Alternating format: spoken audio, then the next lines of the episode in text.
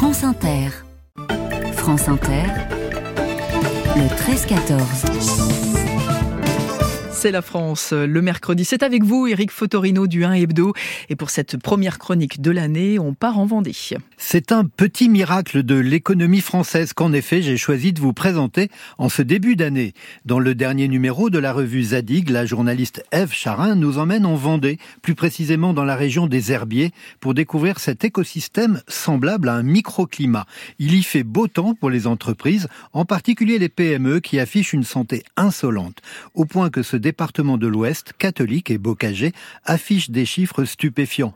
Dans une France dont on déplore sans cesse la désindustrialisation, c'est précisément l'industrie qui brille, s'exporte et propose du travail à rythme soutenu.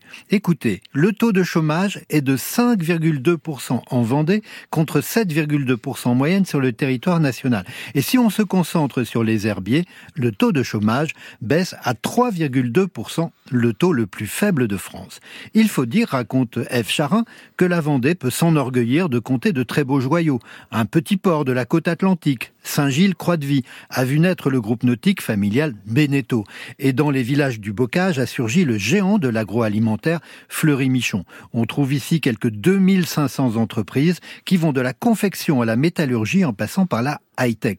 Le bâtiment, la logistique, l'industrie ou les transports, tout le monde recrute. Signe édifiant, autour de l'église Saint-Pierre des Herbiers se concentre pas moins d'une vingtaine d'agences d'intérim. Alors Eric, la Vendée aurait-elle un secret? Et même plusieurs sans doute. Dans sa longue enquête, F. Charin insiste d'abord sur le maintien au pays de la population agricole.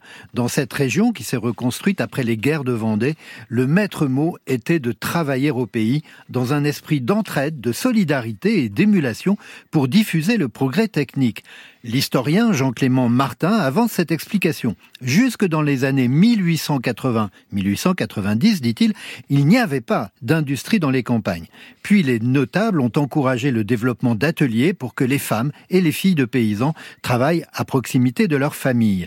L'atelier poursuit F. Charin, dans Zadig, a complété la ferme. Les mains libérées de la culture du chou, on, vous les Vendéens, on les appelle les ventres à choux. Les mains libérées de la culture du chou ont trouvé à s'employer dans la confection, le meuble, la chaussure ou la minoterie. Les prêtres progressistes de la Jacques, les jeunesses agricoles catholiques, ont épaulé ceux qui voulaient monter leur affaire. Des entreprises se sont créées à partir de rien. Alors, vous évoquez les guerres de Vendée qui ont débuté en 1793. Quel rapport avec euh, l'essor économique d'aujourd'hui? Oui, alors en effet, l'histoire vient éclairer le présent dans cette Vendée militaire que raconte le spectacle souvent grandiloquent du Puy du Fou, une réussite populaire depuis 1978, même si la rigueur historique y est parfois mise à mal. C'est le patron d'un média associatif du cru, Frédéric David, qui donne une clé précieuse.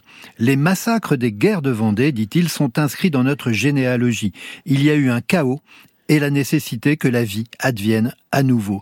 C'est une identité inattendue qui s'est forgée contre l'État et qui aujourd'hui ne cesse de produire ses fruits. Le mot de la fin, je le laisse à Victor Hugo dans son chef-d'œuvre 93. La Vendée ne peut être vraiment expliquée que si la légende complète l'histoire, écrivait-il. Merci Eric Fotorino.